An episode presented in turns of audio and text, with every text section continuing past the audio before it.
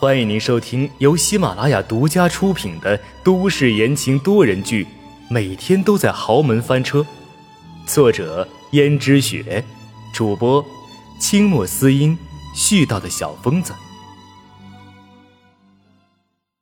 第二百零八章，怠慢。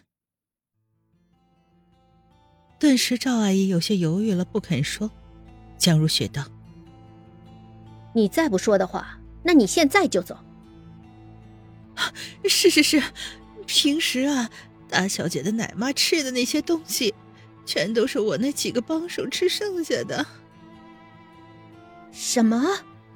竟然有这种事情？江如雪震惊了。虽然她不喜欢那孩子，因为孩子一生下来就长得皱皱巴巴的，皮肤又黑，脸上还有一块难看的黑迹。不知道胎记还是什么东西，这孩子确实不招人喜欢。可是再怎么说，那也是江家的孩子呀。要是这么莫名其妙的就被明显的区别对待，会不会不太好啊？虽然说他也不喜欢那孩子，但毕竟这孩子的奶妈吃一个下人吃剩的东西，这能产出什么好奶呀？难怪最近老听人说，丑小姐总是吐奶。有时还整晚整晚的哭，原来竟是这个原因呢。哎呦，夫人，夫人对不起，是我错了，我不该苛待他，我再也不敢了。你一定要给我求个情啊！我们，我们可是亲戚呀。我没你这样市侩的亲戚。再怎么说，那孩子就算再不招人待见，他也是江家的孩子。让你来是请你同时照顾两个孩子的。可你只把心思放在小小姐身上，而对大小姐却这么怠慢，你是该被辞掉的。不敢了，我再也不敢了。小侄女啊！不不不，夫人，你知道的，我们家老头子前些年中风瘫了，我那儿子又不争气，今年都三十岁了还没娶上媳妇儿，人家姑娘说了，要嫁给他必须有车有房的。我们耗光了半辈子积蓄，才勉强让他首付了一套像样的房子。可这车子的钱，我们实在拿不出来了。人家姑娘可说了，如果凑不出来的话，就不跟我儿子结婚了。那到时候他又要打光棍了，媳妇儿也更难找了。好不容易你给我介绍了这份差事，又轻松又赚钱，你可不能赶我走啊，小侄女儿。可是这个事情你做的太过分了，我如果还留下你的话，别人会说我纵容你虐待大小姐，我可担不起这罪名，所以你必须得走。夫人，夫人，我错了，我错了，要不我现在就给少奶奶还有大小姐磕头认错，都是我不好，都是我不好啊！你不要辞退我。江如雪心想。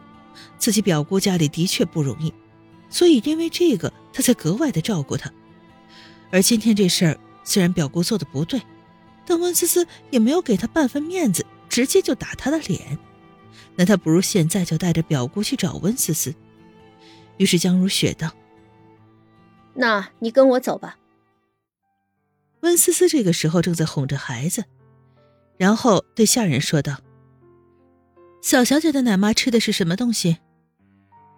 少奶奶，那是你没有看见，鸡鸭鱼肉应有尽有，而且那奶妈嘴挑得很，那些鸡鸭鱼肉要吃就吃肉质最鲜嫩、最好入味、最深的那一部分，而其他的全部都不吃，所以常常她一个人吃饭就要吃掉一大桌子菜呢。至于剩下的那些菜，都是让底下的人给占了便宜了，那产出来的奶别提有多好了。所以才把小小姐喂得白白胖胖、珠圆玉润的，人人看了都喜欢。你看我们这大小姐，本来刚一生下来的时候就皱巴巴的，跟个猴子似的，而且脸上还有一块难看的胎记，现在营养不良，看起来就更瘦了。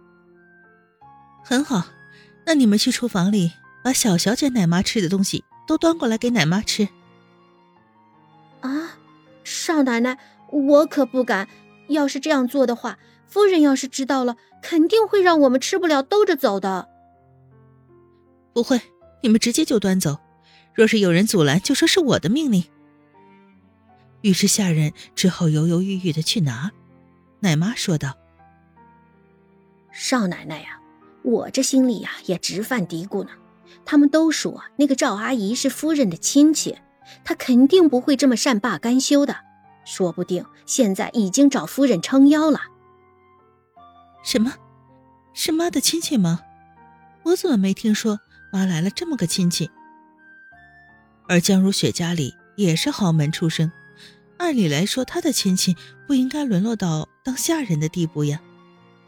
奶妈说：“听说是远房亲戚，并不是什么直系亲戚。”嗯，我明白了。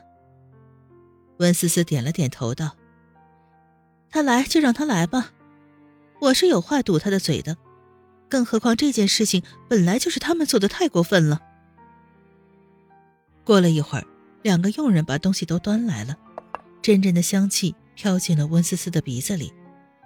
虽说这些菜都是清淡少盐的，但是做的也十分香甜可口，就连那清炖的鸡，看起来不油不腻，让人食欲大振。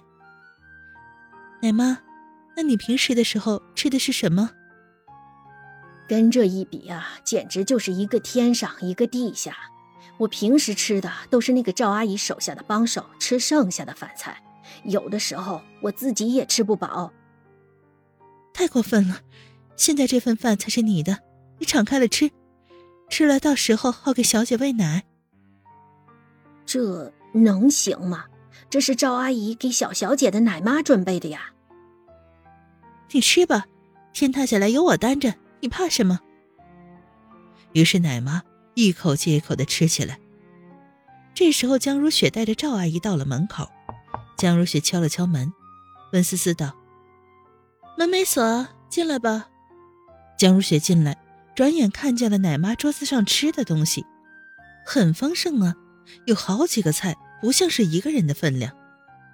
不过，她也只是看了一眼，并没有发作，只是问道：“思思啊。”我今天来找你的目的是因为赵阿姨的事情。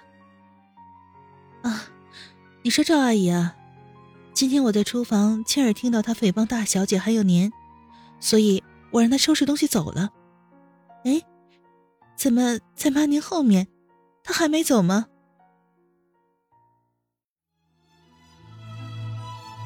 听众朋友们，本集播讲完毕，感谢您的收听。